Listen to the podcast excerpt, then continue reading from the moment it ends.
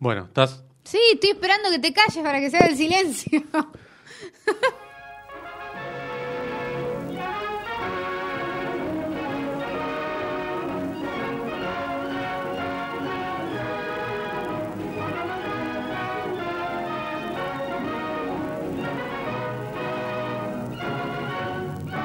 Bienvenidos, bienvenidas y bienvenides a un nuevo Sucesos Argentinos. Estoy acá con el amigo José Tripodero. ¿Cómo estás? ¿Cómo te va? ¿Qué tal, Vicky Duclos Muy bien, ¿y vos? Muy bien, ¿Y acá. vos? ¿Y así? ¿Y vos? Feliz de grabar un feriado. Sí, Si no grabamos un feriado, no es feriado. no, Así exactamente. que aquí estamos para hablar de cine argentino, lo que quiere la gente, por Lo supuesto que, quiere sí. gente, Bueno, lo que todo el mundo quiere. ¿cómo empezamos? ¿Hablamos de películas o hablamos de este lo que sucedió en el Congreso? Y rápido lo del Congreso. bueno, dale, yo, que ¿no? estuviste presente. Sí, tuve la posibilidad de ir. Eh, es una experiencia única. Que te dejaron entrar. Sí, no, no al. No, no hay episodio, sino vibra tu celular. No, exactamente, porque me llega información Me por parece eso. bien. No, no, no entré al recinto, sí estaba en el salón de al lado, que es como el destinado a la prensa. ¿Dónde estaban los sanguchitos de amiga? ¿Dónde estaban los sanguchitos de miga que, ma- que manda Sergio Tomás? Y. Bueno, nada, qué sé yo. Sí, los ves a los diputados que van y vienen, qué sé yo. No, no, no mucho más. eh, sí, vi varios, qué sé yo. No tuve la posibilidad por el tema de cómo se demoró la labor parlamentaria, qué sé yo. Tampoco tuve mucha posibilidad de hacer como nota con alguno, porque todos iban por otra puertita y demás. Pero bueno, nada. La cuestión es que duró mil horas el debate, eh, varias horas, empezó como casi a las 7 de la tarde y terminó a las 11 de la noche más o menos. Eh, y se trató esto de la prórroga de las asignaciones específicas. Como todas las leyes en nuestro país, ob- obtienen una media sanción en la Cámara de Diputados y luego se completa eh, en senadores o vuelve a diputados, depende de lo que resuelva la Sí. Cámara de Senadores. Bueno, pero es un gran paso, se logró la media sanción. Hubo 132 votos afirmativos que pro- provenían, digamos, de algo que ya se había dicho, y lo habíamos dicho incluso nosotros acá, que en comisiones estaba como hablado esto, estaba como verbalizado, que el Frente de Todos, el Interbloque Federal, Provincias Unidas y la izquierda iban a votar a favor, eso ya daba como un bulto importante, una mayoría casi asegurada, y hubo cinco votos en contra de legisladores libertarios y 92 abstenciones, eh, la mayoría de los integrantes de Juntos por el Cambio. Exactamente. A mí me duele, bueno, de los cinco votos negativos que puedes esperar, ¿no? Más que una patada, digo, de libertarios y de Y del- y Fernando de- Iglesias, sí, digamos, ¿no? Sí, Fernando Iglesias, Carolina Piper. Pero las demás. 92 abstenciones a mí me duele un poco. Digo, ¿para qué vas si te vas a abstener? Digo, 92 es mucho, es un número muy alto. Es mucho. Yo lo que creo es que no tenía muy buena prensa votar en contra de un proyecto que apunta a la cultura y todos intentaron mantener esta postura de nosotros favo- que, eh, somos promotores de la cultura, pero el plazo no nos parece correcto, Sí. pero este proyecto debería haberse tratado en la Comisión de Cultura y no en la de Presupuesto y Hacienda, o en las dos comisiones en conjunto y no lo Claro. hicieron, o hablar de esto de, de los medios, que también hay una parte que tiene que ver con los medios de comunicación, entonces como poner la distinción ahí, decir que en realidad es una, el proyecto era una trampa que ponía por delante la cultura y detrás hay otras Sí. cosas.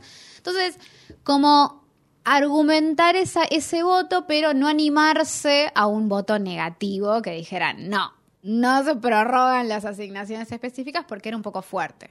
Sí, eh, absolutamente. El tema es que ahora, como decías, pasa a la Cámara de Senadores. Ahí se cree que los votos están.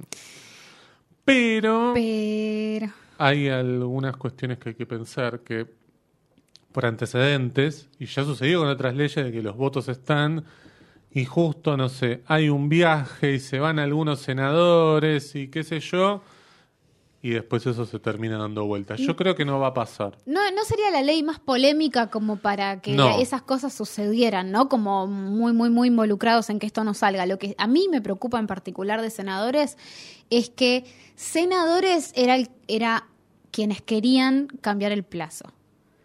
Y ayer se mencionó, y justamente lo mencionó una diputada radical, como diciendo, me parece muy bueno el proyecto de José Mayans, Mm. eh, que es del Frente de Todos, es un senador del Frente de Todos, que propuso que la extensión sea por ocho años. Y ellos querían discutir el plazo. Entonces, eso es lo que a mí me preocupa. Me preocupa que en senadores pidan que vuelva a diputados y se trate con, con un cambio que tenga que ver con el plazo. Que sería como mm, complicado. Ahí ya estaríamos como una instancia complicada. Sí, yo tampoco le estoy siguiendo la vida parlamentaria a José Mayans, pero es un nombre que me acuerdo del debate por el aborto sí. y no está en el lado más progresista de los asuntos, más allá de que sea parte de- Del Frente, del frente de de Todos. ¿no? Veremos, veremos qué pasa. Ojalá Bueno, justamente que... es una alianza frente de todos, no es que sí. este, todos patean para el mismo lado, lo cual es saludable, pero por otro lado también este, genera estas cosas, ¿no? Eh, que tenga gente que eh, no entienda que el tema de los plazos no tiene que ver con una cosa de perpetuidad, sino con una cuestión de asegurar algo que tiene que ver con el patrimonio cultural a futuro. Digo, y además ah, existe la posibilidad de que eso se derogue o que eso se cambie.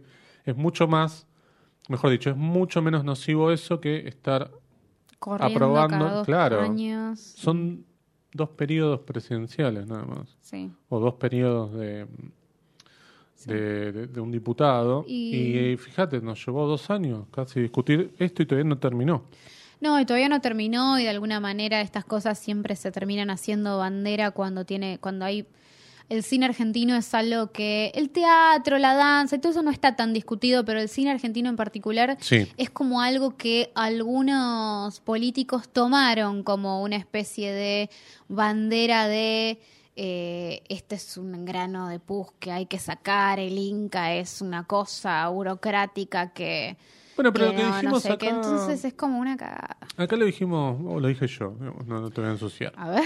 Este, cuando algo no funciona, vos no tratás de que funcione, digo. Ah, O sí, tratás, claro. no sé, este, digo, esto del Inca, que la burocracia y quizás que hay demasiados empleados, lo cual puede ser cierto, digo, pero este, la cuestión es que me llaman por teléfono. Es increíble. ¿sí? Bueno, Paréntesis, ¿querés atender? no. Ok. La cuestión es que vos no podés eh, eliminar algo que no funciona, pero que en verdad, en teoría, puede funcionar, digo, porque el Inca como instituto es probablemente lo único que asegura que vos tengas una producción nacional de cierto tipo, digamos, muy diferente a lo que proponen las plataformas, que era como el argumento por el cual muchos diputados y mucha gente también dice, bueno, pero si el cine argentino se está produciendo, mira Netflix, mira Amazon, mira esto. Y claro, por supuesto, nosotros que estamos más metidos en las producciones que se estrenan, vemos que no hablamos de calidad, sino que hablamos de eh, objetivos que se plantean con esas producciones, son muy diferentes a lo que se plantean con los proyectos que se presentan para el instituto, pero también hay que, hay que volver a aclarar que ninguna película de las que vemos en Cinear, ni de las que vemos en el Gomón, están financiadas 100% con dinero del Inca. Es solamente una parte. Digo, todas las películas tienen capitales privados, en mayor menor medida, pero tienen este, capitales privados.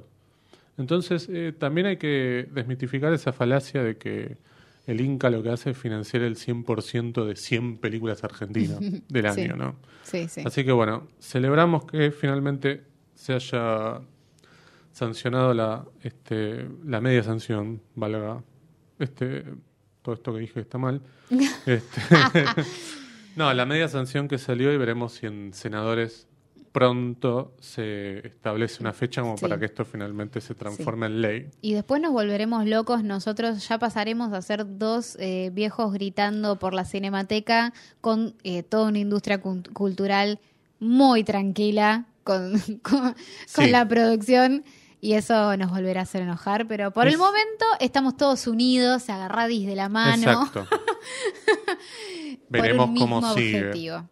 Sí, yo estoy esperando, digo, porque también eh, leí muchos que decían, ya está, se aprobó. No, no se aprobó nada, la media sanción. No, era muy importante. Era, No, muy, era muy importante porque sin esta media sanción directamente, olvídate. Con No. la media sanción, eh, digamos, el proyecto Por es- supuesto. está, en movi- está en movilidad, está en movimiento. Por supuesto, por supuesto. Bueno, pasemos ahora si querés hablar de películas, una Sí. cada uno. Una cada uno. Bueno, yo estuve viendo, mira, estaba con unas cosas, vos sabés que a mí las cosas sobre sectas y cosas así me Uy, me encantan. asusté, mirá. ¿Qué, qué estabas por decir? No, no, ¿Qué te pensaste que iba a hacer? Entonces dije, bueno, nada, terminé de ver una otra cosa que tenía que ver con una secta y dije, quiero más.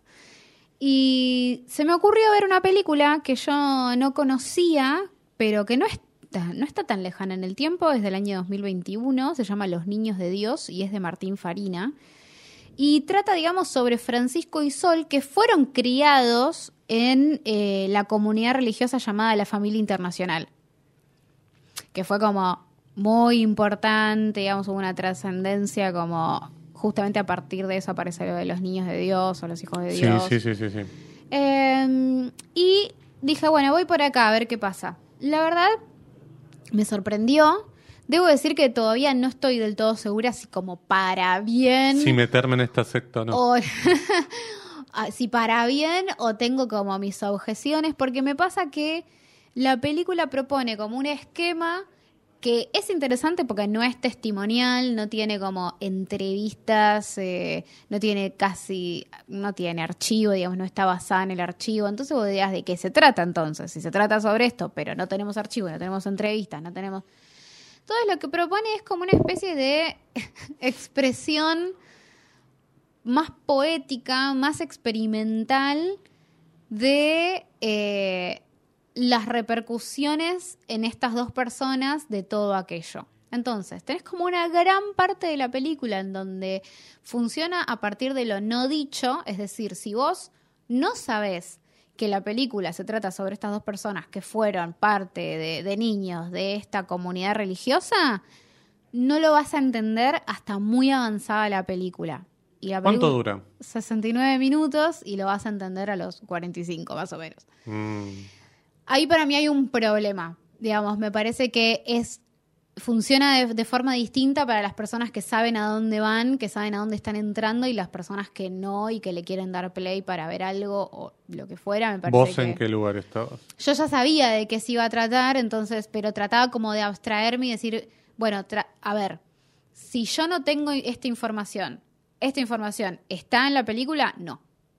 Claro. Eso trataba de, de- de pensar. Tuviste que completar eh, información. Muchísima. O sea, me parece interesante que se haya propuesto una mirada distinta de la Los persona que estuvo que ahí. Exacto, Netflix, como sí. decir, bueno, pará, en vez de que nos cuentes cómo era tu vida y cómo meternos en el morbo de cómo funciona esa comunidad, eh, sino decir, bueno, ¿cómo es tu vida hoy? Y tratar Claro. de ver en todo aquello que por ahí hoy te complica en, en tu vida, cuánto de eso por ahí está agarrado de aquello.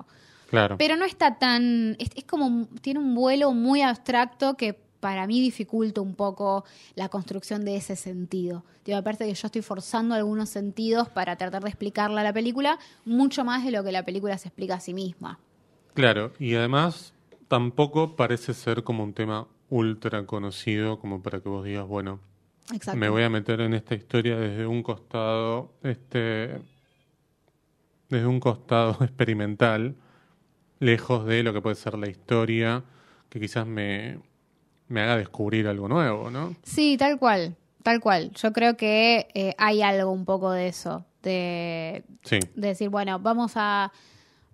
No es lo mismo que vos me digas, bueno, la película ya con el título un poco te, in- te- te indica esto, pero me parece que hay otras cosas que son un poco más, eh, más populares y más ¿qué había conocidas. hecho Martín Farina? Martín Farina había trabajado con Marco Berger en otras oportunidades, eh, había hecho Mujer Nómade también, había hecho Taekwondo con Marco Oh, Berger, eh, Full Boy, no, y ahora hizo otra que se estrenó en el Bafisi, eh, que no recuerdo el nombre, pero bueno, nada, es, es, es como un director así medio experimental y, y en este caso a mí me parece que un poquito me hubiera gustado como que el concepto fuera un poquito más claro de, No, no, de- no. de la película. Me, abstraje por completo, ¿no? Mi cerebro se transformó en este eh, en gelatina. No, no, estoy buscando información para la película que yo vi. Este, si querés pasamos a, a Sí, sí, otra sí, cosa. Eh, pero esta película, ¿por dónde se puede ver? Por Cinear, está en Cinear de Ah, forma gratuita. Cinear. Va a estar en movie y además no sé si va a tener como una especie de estreno en salas. No sé, rarísimo el camino como inverso, ¿no? Como... ¿Pero quién la va a ir a ver en sala si está en Cinear y está Yo en no lo sé, porque yo pensé que iba a estar en movie como que iba a ser un estreno en movie y en realidad ya está en Cinear de forma gratuita. Así que nada, quizás, ojo, quizás lo que cambie de una plataforma a otra tenga que ver con la calidad, no lo sé. Eh, pero nada, si tienen movie la pueden ver en movie en estos días. O por ahí es interesante que quizás desde movie la puede ver gente de otros territorios que en, en, digamos, Cinear solo la puedes ver si sos del territorio argentino. Entonces, No, ahora se sé. puede ver eh, desde otra parte del mundo, Cinear. ¿Todo cinear? Sí. ¿Absolutamente todo cinear? Sí. Ah, mira, porque en un momento... no le di play a todas las películas desde otro país, pero... este, No, no, porque en un momento Sí, no, ahora se, se abrió. Era complejo eso. No, no, se abrió, se abrió. Ah, Este, no, y se puede ver desde cualquier parte del mundo sin cambiar el VPN. Que era lo que antes se podía Bueno, hacer. listo, como- entonces al pedo, chicos. Mírenla donde quieran. Sí. Este, igual el estreno sale de una película así, que No, ya igual pasó no por lo otro... sé, no lo sé. Bueno. No lo sé. Bueno, no digo nada entonces. No, no digas nada. Bueno, puedo hablar ahora y decirte la película hablar. que yo vi. Sí. Bueno, no existen 36 maneras de mostrar Ah. cómo un hombre se sube a un caballo. La película de Nicolás Zuckerfeld que yo vi en La un festival. en- en- sí, hace un tiempo. Sí. Eh, ahora se va a poder ver un estreno pequeño en Sala de Leopoldo Lugones eh, durante este fin de semana, si están escuchando en tiempo y forma. Y es una película que funciona como un ensayo a partir de una frase que es el título de la película. No existen 36 maneras de mostrar cómo un, hom- cómo un hombre se sube a un caballo, que supuesta dijo, supuestamente dijo Raúl Walsh, eh, que, es un director, que fue un director de cine muy importante, director sobre todo de la etapa eh, clásica. ¿No? ¿Qué, qué fue eso? ¿Un Ah. caballo fue? Sí. Ah, mira. este, ¿Los caballos en Ciudad Evita hacen ese sonido? No. Ah, bueno. Este, esta película, como decía, parte de esa premisa de, bueno, busquemos de dónde salió esta frase, que es lo que plantea Nicolás Zuckerfeld. La primera parte del documental, ensayo, o no sé qué etiqueta ponerle, es todo material de archivo de las películas de Walsh, ¿sí? Eh, y funciona como una especie de found footage, si se quiere, toda esa, esa primera parte. La segunda parte es la muestra de cómo él encabeza esta pesquisa, podemos decir, de tratar de encontrar la fuente de dónde salió esto. ¿sí? Entonces consulta críticos, consulta material. En ningún momento vemos la presencia de nadie, sino que es todo a partir de, bueno, eh, no sé, eh, eh, cortes de diarios o cortes de publicaciones o una voz en off, que eso es lo que más me abstrajo de la película, que es la voz en off de él, que no tiene la mejor voz este, Ah. para, para acompañar esto, pero eh, es un lindo documental cinéfilo, si se quiere, y que eh, vale la pena. No sé si una sala de cine es el mejor lugar para verlo. Ujú, ¿Por qué? Es extraño que yo diga esto, porque eh, no es una Ojalá película... la compre Netflix, te falta Claro. Eh, no, lo que quiero decir es que es un documental de esos que eh, no tiene una construcción de imagen donde eh, la fuerza esté apoyada en ese aspecto, sino que está apoyado en la idea, ¿sí? Eh, entonces, eh, nada, la pueden ir a ver igual en la sala de Leopoldo Lugones si encuentran entradas. Yo creo que van a encontrar entradas. Eh, pero eh, me parece que sería como muy amable también tenerlo en alguna en alguna plataforma, me parece que muy quizás es la, la más la más apropiada. Es la primera película de Nicolás Zuckerfeld dirigida en solitario, porque ya había, había dirigido con eh, Malena Solars. Este, ¿Qué cosa? una película, este, no me acuerdo ahora el nombre, pero Malena Solars es la de álbum para Sí, la sí, juventud. sí, sí, Este, Ambos son egresados de la FUC. Son, creo que son docentes de la FUC. Él es docente por lo menos. Este, así que, eh, nada, es una película de esas que va mucha gente de un propio grupo a festejarlas, ¿no? Eh, no, no quiero nombrar porque si no nos vamos a ganar enemigos de todo el mundo. Pero, eh, nada, me parece un buen intento cinéfilo eh, ver esta película. No existen 36 maneras de mostrar cómo un hombre se sube a un caballo. Bien, creo que estamos, ¿no? Con esta primera parte. Sí, Bueno, entonces ahora vamos a pasar a la segunda, ¿no? muy. Bien.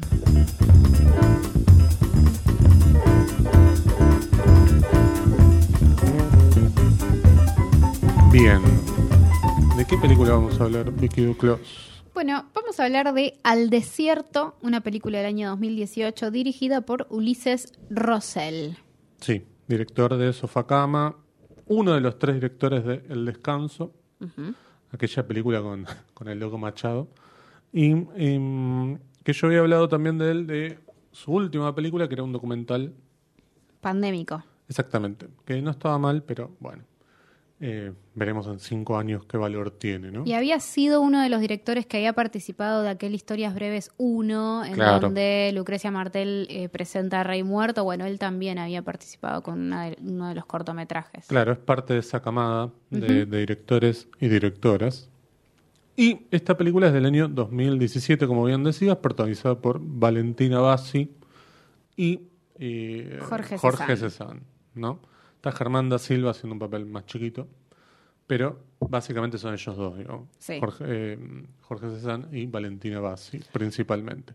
¿Querés contarme de qué se trata? Te cuento, cuenta sobre la historia de Julia, que está interpretada justamente por Valentina Bassi, que trabaja como camarera en el turno noche de un casino en Comodoro Rivadavia y que un día conoce a Winford, que es Jorge Cezanne, un cliente que le va a proponer como una posibilidad de empleo en una industria petrolera y ella con esta duda que te dice mm, red flag, acepta. Acepta que él la lleve a este lugar en donde supuestamente va a tener una, una entrevista de trabajo. Ella Y tiene ahí- como una necesidad de, eh, tiene algún problema creo por don- donde está viviendo, quiere este, ganar más dinero, una cosa así. Es la, es como la única motivación que me parece que puede llegar a justificar que ella se decida a Para mí igual, aceptar esto.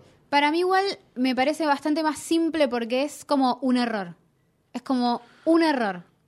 Chiquito que se puede transformar como en algo que es como que es como un tipo que le dice, che, te alcanzo. Es un cliente, por ahí lo conoces de más de una vez, y dice, che, te alcanzo tu casa. Y dijiste que sí. Claro.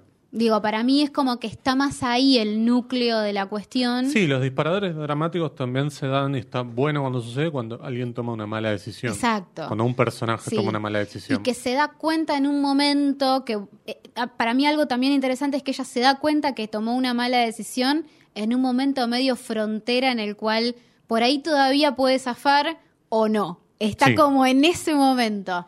Eso me parece interesante como primer punto así de, de quiebre en donde decís, bueno, o Sí. zafás ahora o tenemos una hora de película en donde la vamos a pasar muy mal.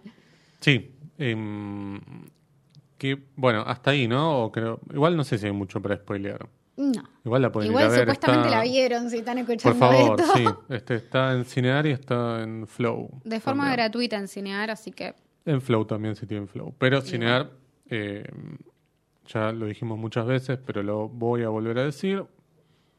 Solo un mail y una contraseña y ya Claro. tenés nuestro servicio de streaming gratuito. Digo nuestro porque es de todos. ¿no? porque de todos los argentinos y argentinas y Exacto. argentines. Exacto. Bien. Bueno, a partir de ahí se genera, bueno, eh, un- una especie de eh, vínculo extraño, ¿sí? Porque claramente podemos entender que hay un secuestro. Sí, sí. Porque, bueno, la lleva en la camioneta, como vos decías, en el medio. El desierto, Cuando, justamente. claro, cuando ella se da cuenta de que no la está llevando a ningún lado, Mm. este, más allá de las excusas que él pone, ella trata de zafarse, el medio que pierde el control del, del volante y vuelcan y queda inutilizada la camioneta y tienen que seguir a pie. Sí. ¿sí? Mi pregunta era, y yo me pongo a hacer preguntas cuando la película no me está llevando para ningún lado, que es, ¿a dónde la estaba llevando? Para mí, ese, hay algo que había explicado Ulises Rosell en un momento y me, me había parecido muy interesante, que era que él hace esta película pensando en el concepto como de las cautivas del siglo XIX que estaban en, en un contexto, digamos, como encerradas afuera, ¿no? Como, Claro. como atrapadas en realidad en, en un lugar que no tiene delimitado una, una frontera, ¿no? Y eso me pareció interesante porque me parece que durante un bastante tiempo no entendemos bien a dónde va él eh, y tampoco entendemos bien por qué ella se, por qué ella lo sigue o por qué en algún momento eh, ella se va a quedar o le va a dar más miedo irse que quedarse.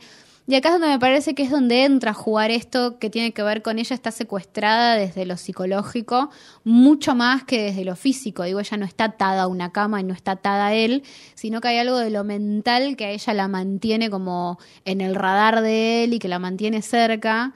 Me parece interesante eso, y me parece interesante que lo trae desde el lugar de pensar, bueno, esto sucedió también, digo, como pensás en las cautivas, pensás en mujeres que estaban, formaban parte de una comunidad, habiendo, siendo secuestradas y no se iban y estaban ahí, formaban parte, eh, sin perder, digamos, como esa, esa idea de la manipulación y esa idea de la, del sometimiento. Sí, el, el tema es que no tenían a dónde ir, ¿no? Eh, Claro. ese es el Y punto. acá me parece que igual hay algo de eso porque el desierto y hay algo del paisaje también de la película que es todo muy igual y que no ves una frontera en el desierto. Entonces también me parece que hay algo de eso, de si salís caminando es hacia dónde y si salgo caminando tengo que caminar demasiado terreno hasta el momento en el que me pierdan de vista en el horizonte y eso también es como un peligro, es un problema. Digo, me parece que hay un montón de cosas que, que hacen que sea difícil que ella se pueda ir así como así. Sí, esto que vos mencionabas sobre las cautivas y, y demás, en algún momento de la película hace mención del personaje de Germán da Silva, que es como un lugareño que en un momento el comisario este, contrata, entre comillas, para que este, lo, lo guíe por, por, estos, por estos lugares en búsqueda del paradero de, del personaje de Valentina Bassi, ¿no? Mm. Em, entiendo y yo te escucho decir todo esto que em, estoy de acuerdo, pero para mí el gran problema que tiene la película es que en ningún momento se termina de forjar un vínculo a partir de algo que vos digas, bueno, esto es lo que hace que se genere este vínculo entre ellos. Digo, para mí no hay nada, no digo, y esto me pasaba al final de la película, digo, cuando al final de la película casi de manera azarosa ella, en cierta forma, es eh, encontrada por este comisario y que ella se queda mirando este, a través de la ventanilla del patrullero y ve que está parado él a lo lejos, digo, el personaje de Jorge Cezanne, mientras el comisario le pregunta dónde está este tipo y ella no contesta. Digo, no hay... Siento que no vivieron una aventura que los terminó uniendo, que es lo que sucede con estas películas, digo, en la de dos personajes que hay uno que está en contra de su voluntad o que por lo menos no tiene ganas de hacer este camino, que vos decís, bueno, ese tránsito que funciona como una manera de transformación y una manera de encuentro entre ellos, acá no lo vi. Digo, no sentí que, hubieran pasado por nada, digo, no pasaron ni por una situación de peligro. Ella sí, por supuesto, porque estaba secuestrada sin saber a dónde la llevaban y demás.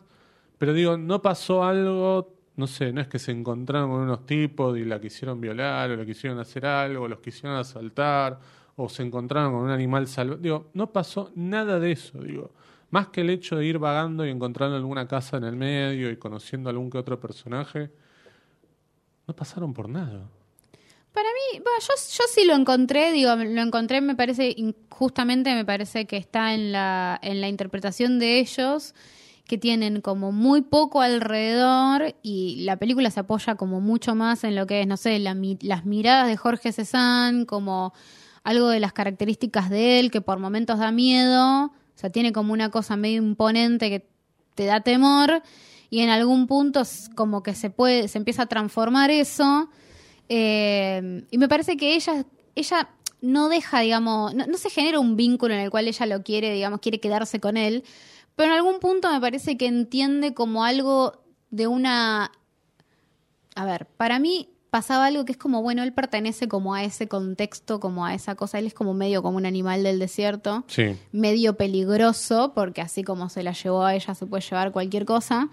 Eh, pero me parece que ella lo termina como entendiendo desde ese lugar, como, bueno, hay algo de, de, de, de, est- de esta cosa, de este ser que pertenece acá, y para mí ahí es donde él se vuelve como un poco más mítico, me parece a mí, eh, como medio criatura.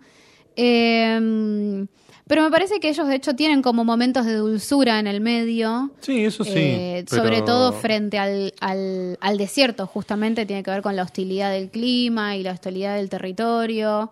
Eh, me parece que ahí es donde yo encuentro como una transformación, medio síndrome de Estocolmo. Sí, pero, obvio, obvio. Eso eh, es lo único que a mí me lleva a pensar de por qué en ningún momento ella eh, lo acusa o... Pero ella además en un momento se quiere escapar cuando lo ve Sí, el comisario. Es que ella está, es que ella está secuestrada. O sea, ese es el Sí. punto de la película. Digamos, me parece que lo que se genera es en una situación de supervivencia que tiene que ver con ellos ya no tienen un vehículo para llegar rápido a ningún lado, están al están al sol, están Sí, sin sí, agua, sí. están en, un- entonces, en una situación de supervivencia, en algún punto ella se apoya en él para sobrevivir, porque él también la ayuda, no es que no la ayuda, y en ese sentido se genera como una especie de síndrome de Estocolmo, en donde ella termina como generando un vínculo con él y pudiendo incluso como ir hacia los lugares más, más dulces. Igual si no lo viste está bien, ¿eh? No, no, no, no, no se trata acá de que nos pongamos de acuerdo, sino que eh, pongamos justamente sobre la mesa las diferencias. Por eso yo, cuando vos me insistías, no, miremos otra película, no es que acá tenemos que venir a traer este, algo que nos gusta, lo, por supuesto, en, en gran medida sería lo ideal, pero me parecía interesante hacer este ejercicio también, por eso te, en ningún momento te dije, che, cambiemos la película. Eh, porque, digo, lo que vos mirás es de una manera lo que yo miro desde otro lado, otra perspectiva, y es lo saludable y es lo que tenemos que alentar, me parece siempre desde la crítica cinematográfica, ¿sí? Em, por eso te decía, yo mm, lo que sentí es que me faltaba algo que les hubiera pasado a ambos, porque vos lo que me estás contando acá es bueno, lo que ella Sí, siente sí, algo está digo, juntos. claro, algo que haya puesto en peligro a ambos, digo, no sé, alguna situación en la que él estuviera en peligro y ella lo salvara, digo, no me quiero poner tampoco en la cuestión contrafáctica de yo escribir un guion que Claro, no, digamos, claro. Pero sentí que, digo, teniendo en cuenta el género, ¿no? Si es que lo podemos poner dentro de un género, ¿no?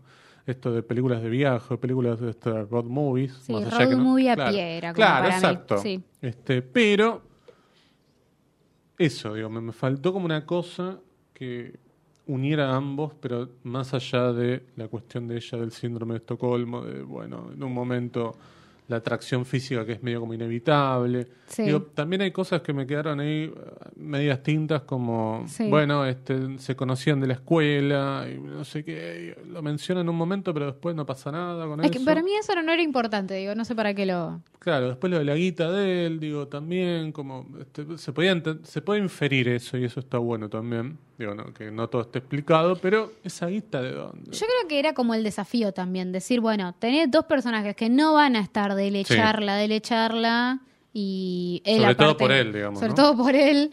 Digo, y me parece que también era como un desafío decir, bueno, ¿cómo presentamos la información a través de esto? Está bien que después se abre una línea paralela que tiene que ver con la búsqueda de ellos, que ahí, ahí está la parte más cómica igual para mí de la película, tiene como algunos pasos medio, eh, medio de comedia para mí entre los personajes, sobre todo como los diálogos y, y cómo los buscan y sé yo, que para mí no es azaroso. Digo, yo siento, yo siento que hay algo de que ellos entran como en un limbo en el cual no saben dónde están parados, no saben hacia dónde caminan, van medio en círculos, no sé qué, y en realidad el camino hacia ellos de personas que están por fuera de esa situación es más directo. Te digo por lo que decías eso como, bueno, medio azarosamente la encuentran. Yo había entendido como que en realidad el camino en el que ellos están como dos personas adentro en el Sí. medio del desierto, ellos están perdidos. Pero que los que están afuera no están perdidos. De hecho, encuentran la camioneta, encuentran el fueguito, encuentran, digo, van trazando como un camino hacia atrás de ellos. Sí, es posible eso, pero me digo, lo, lo decía Ceroso no por las situaciones, sino digo como, bueno, llegó un momento en la Sí, historia que lo tienen que momento. encontrar. Sí, sí, sí. O la tienen que encontrar. Sí, eso sí, está como puesto para que en ese momento Sí. tiene que suceder, sí. Exacto. Bueno, más allá de eso, digo, me parece que la película tiene una linda fotografía. Digo, Sí. está bueno eso. Está bueno también está bueno por un lado y es, es triste por el otro. Digo. Está bueno que veamos películas de que, que sucedan en el interior del país, digo, esto que siempre tratamos de traer acá, digo, hemos hablado Sí. de películas de Tucumán, de Córdoba, este, de todos lados. Y por otro lado está malo es malo mencionarlo eso, digo. Porque debería ser más natural. Bueno, pero... Pero, eh, me parece, Sí. digo, celebro que se haga una película en donde, digo, teniendo en cuenta la Patagonia, que es como, no sé, a veces nos asombramos con películas de, no sé, en Alaska, en Canadá, y, y acá tenemos Sí. un paisaje similar y no lo podemos explotar, digo. eh, sí. Entonces, me parece, por supuesto, es mucho más difícil de filmar, digo, más caro, más complicado. Pero creo que Bueno, pero agarpa un montón. Digo, vienen de afuera No, a filmar en nuestra Patagonia y nosotros no. para filmar unas mierdas más grandes, digo, este, eh, pero bueno, no nombramos películas del No, exterior, no, del extranjero. Este, ¿Sabes qué a mí me pasó con esta película? A ver. Yo la vi en Mar del Plata cuando se presentó. Claro, vos sos muy festival. viajada, muy, Muy festivalera. viajada. Y me pasó algo medio vergonzoso. A ver, Una te vez escuchamos todos. me crucé a Valentina Bassi y a Ulises Rosell en la calle y como que les, los quise parar a decirles algo y Ulises Rosell me miró con una cara de orto. Que no te la, pero te juro, me dio mucha vergüenza. Y Valentina Bassi, hermosa, se dio vuelta y me dijo, gracias, qué sé yo, porque Ulises Rosell siguió, ¿entendés? Ah, Y vos me, se- miró mal y siguió caminando. Vos les hablaste. Yo les hablé. Y él siguió. Y él siguió y Valentina así, agarrada de la mano de él, como que él ya la estaba llevando, se da vuelta y me dice, no, gracias, qué linda, qué sé yo, gracias por ver la peli. Como ella, una... él nunca se dio vuelta. O sea, Valentina hablándome Una y él basura. nunca se dio vuelta. Me quedó como un poquito, me quedé como un poquito afectada, porque dije, bueno, Sí, che, pero te estoy diciendo algo lindo de tu película. Claro, no había necesidad. Pero aparte estás caminando tranquilo por la calle, no te gusta que alguien te diga, Claro, ¡Ey, pero qué ¿quién linda tu peli! Bueno, Claro, no, mirá. También vos. era más chica yo también. y, No, no bueno, importa, digo, no- quizás. porque sos más chica, no, no, no, no hay necesidad, no hay justificación que te, te traten así. Y ¿no? bueno, y después me pasó que me lo crucé a Jorge César Uh. ¿Y? en otro, en, en una sala, no sé, después se habían dado unos En un premios. asado, iba a decir. No, no, se habían dado unos premios, pues creo que había sido el año, si no me equivoco, eh, no sé si en fue así, Mar del Plata fue, hubo un Mar del Plata el año que desaparece Lara San Juan y hubo otro en el momento en el que los encuentran. Ah, mira. Fue, fue tremendo eso, fue porque fueron dos Mar del Plata. un año. Sí, y aparte fue durante el festival, o sea, fue como, fueron dos festivales muy sobrios, porque no había como ánimo de fiesta. Hablando de gente sobria que justo. Y bueno, nada, muy, entra. muy tremendo. Eh, entonces, se había hecho una ceremonia muy austera en, una, en un salón y habían entregado así los premios. sé yo, en un momento me doy vuelta y estaba Jorge Cezanne al lado. Y yo como que me quedé mirándolo así como...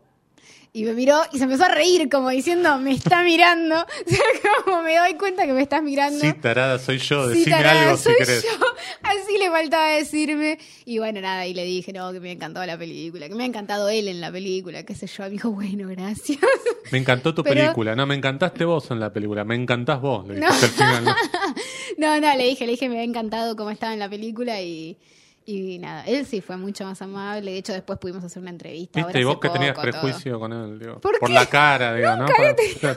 No me hagas quedar mal, por favor. No, este. Lo amo, Jorge Sí, Cezanne. este. Un gran entrevistado, me acuerdo, una Sí. de tu programa. Sí, sí, es, es muy piola. Es muy piola. Sí, tiene, me parece, lindas ideas sobre, sobre el hacer cine, digo, ¿no? Sí. Porque, bueno, es un tipo de mucha experiencia.